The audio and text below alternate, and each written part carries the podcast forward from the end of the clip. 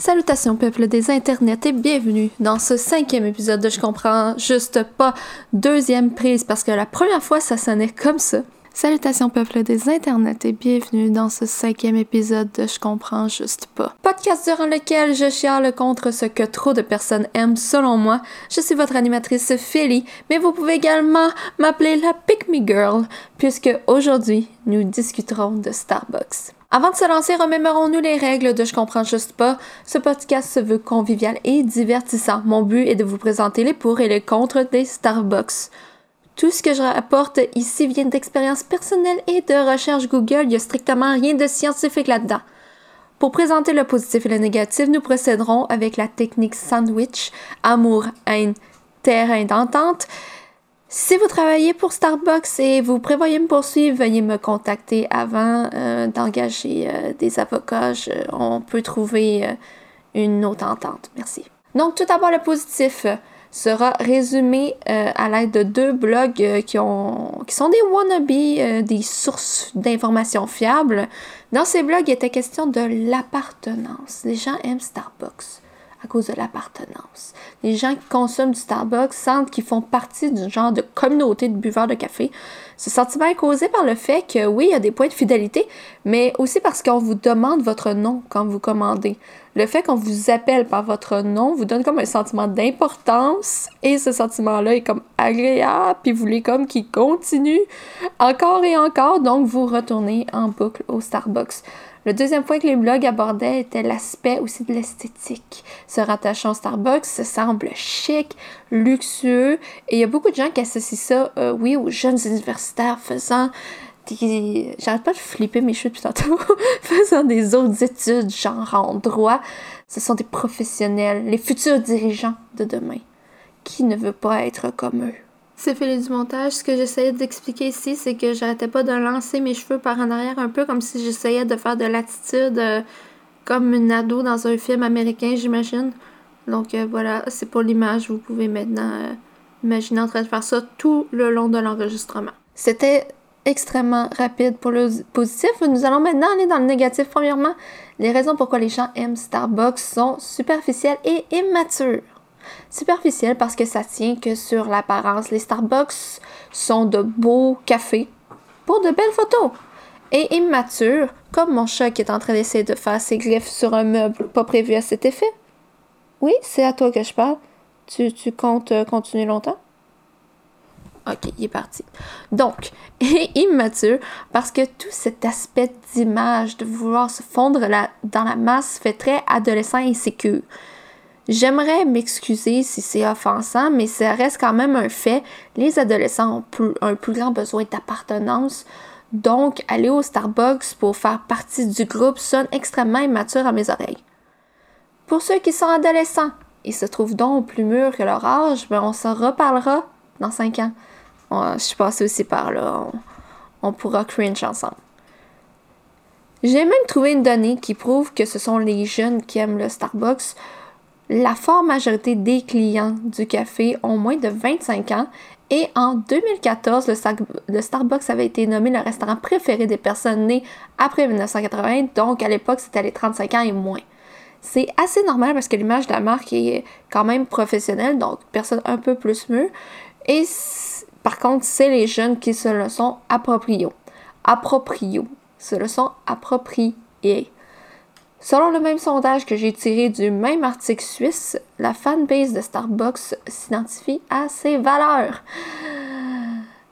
Euh, il y a une valeur qui m'est venue en tête, je crois pas qu'elle est commune. Euh, un seul mot, écologie. On va pas rester trop longtemps là-dessus parce que je ne compte pas me faire poursuivre et c'est exactement à ce point-là que ça pourrait arriver. Deuxièmement, ce n'est pas particulièrement bon et pas particulièrement complexe pour le prix payé.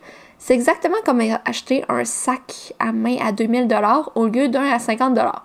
Ça reste un sac à main et tu mets autant d'affaires dedans. Tu vas quand même mettre ton portefeuille qui n'a pas d'argent dedans. Tu vas quand même mettre ton cellulaire de seconde main dedans. C'est la même chose qui va aller dans ton sac. Et là, ici, on a le même principe parce que ça reste quand même juste un café. La différence, c'est le logo de Starbucks. Vous payez le double pour pouvoir, des fois le triple, Parce que là, je suis en train de penser à mon café à Tim Hortons, puis il est pas cher, mon café Tim Hortons. C'est Philippe du montage ici. Euh, c'est pas facile d'être canadien et ne pas mentionner le Tim Hortons. Euh, je sais pas si vous avez vu le nouveau film de Pixar, euh, Turning Red, Alerte Rouge. Il y a des Timbits. Sincèrement, je sais pas. On n'est pas capable, les Canadiens, de pas parler du Tim Hortons. Fait que c'est ça. J'ai comparé le Starbucks avec le Tim Hortons et je ne retirerai pas mes paroles.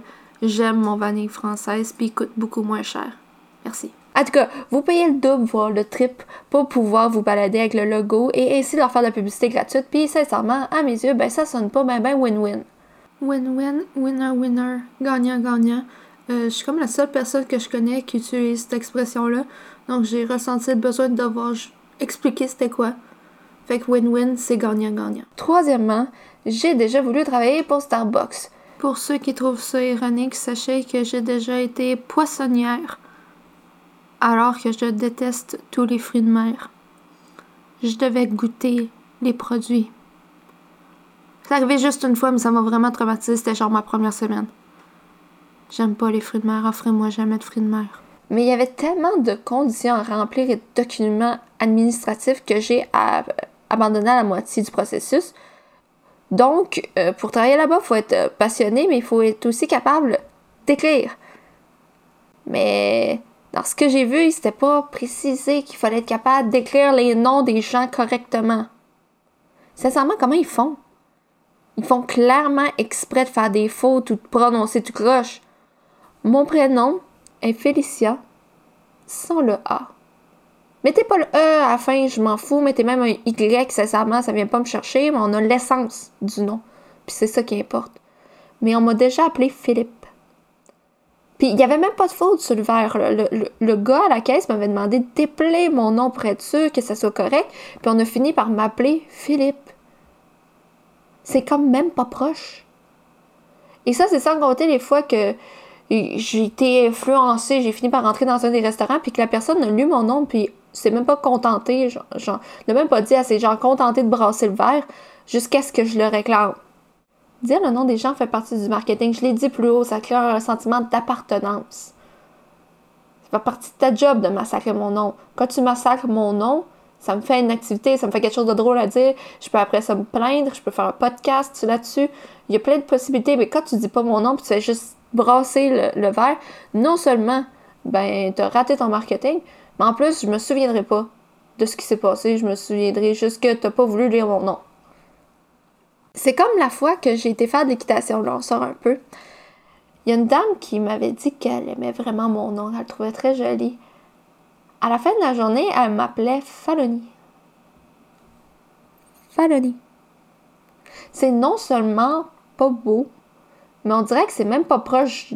Ben, c'est même pas proche de mon nom. Ça, je sais pas, y a-tu quelqu'un qui s'appelle Faloni pour de vrai? Félix du montage, on se connaît.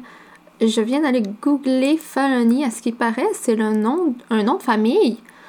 Mais ça serait aussi un nom associé aux personnes qui ont l'air euh, fortes et euh, puissantes, qui ont une euh, personnalité impressionnante qui peuvent influencer et même intimider avec la force, puis ils ont un look naturel d'autorité. Ça, c'est le premier lien qui a popé que j'ai cherché Faloni. Fait que Faloni, c'est vraiment un, nom, puis j'aimerais m'excuser personnellement à tous ceux que j'ai dit que leur nom était pas beau. Mais, aussi fou que ça puisse paraître, maintenant, c'est la seule chose que je me rappelle de ce journée-là.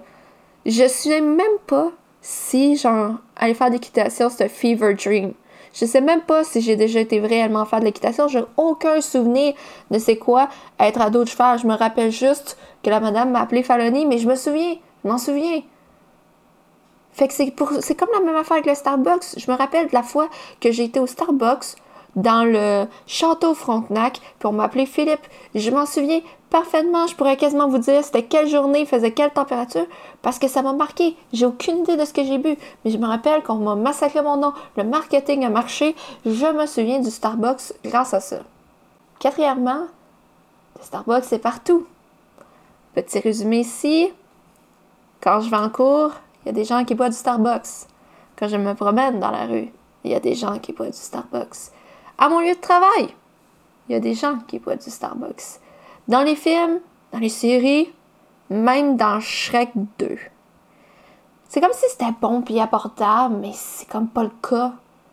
Starbucks est overrated.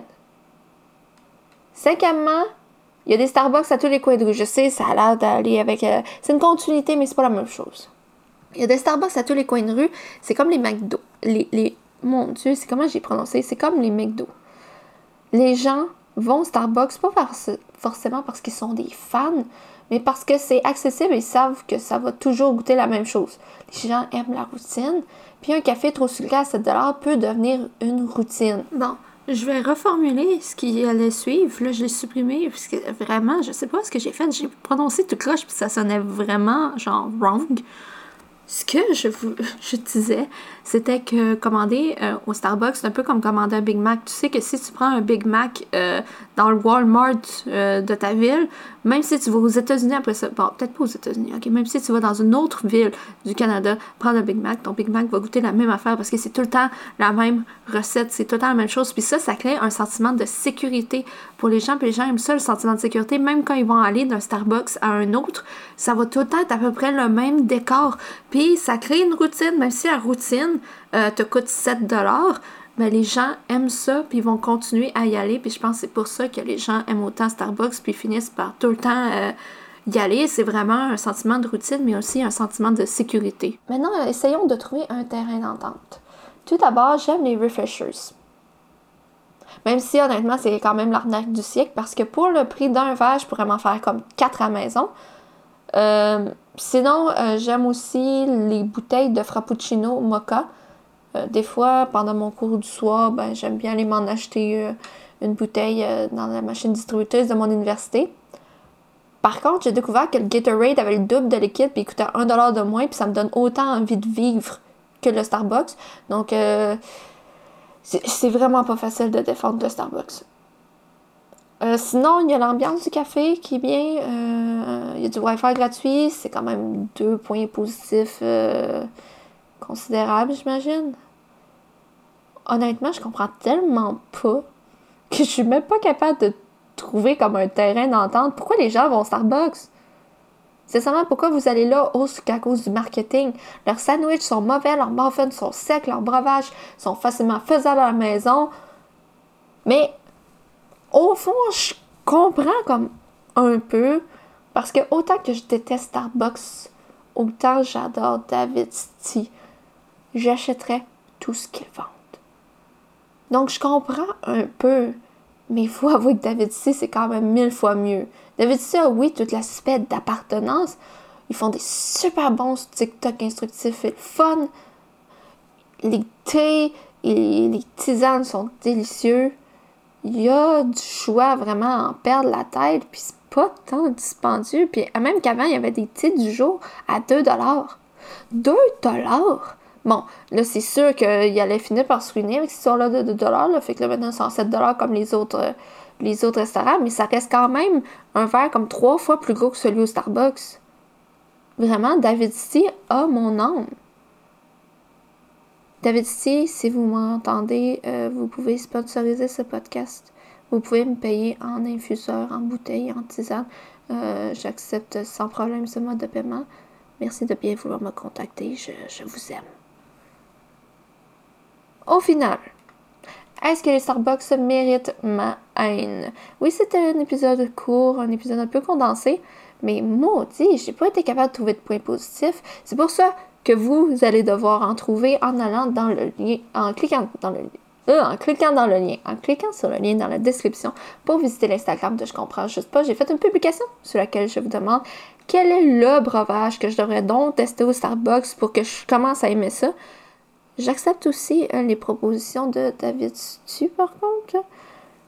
J'espère que ce cinquième épisode vous a plu. Si c'est le cas, pensez à vous abonner à celui-ci pour ne pas manquer les prochains. C'était Félicie. Dewamata.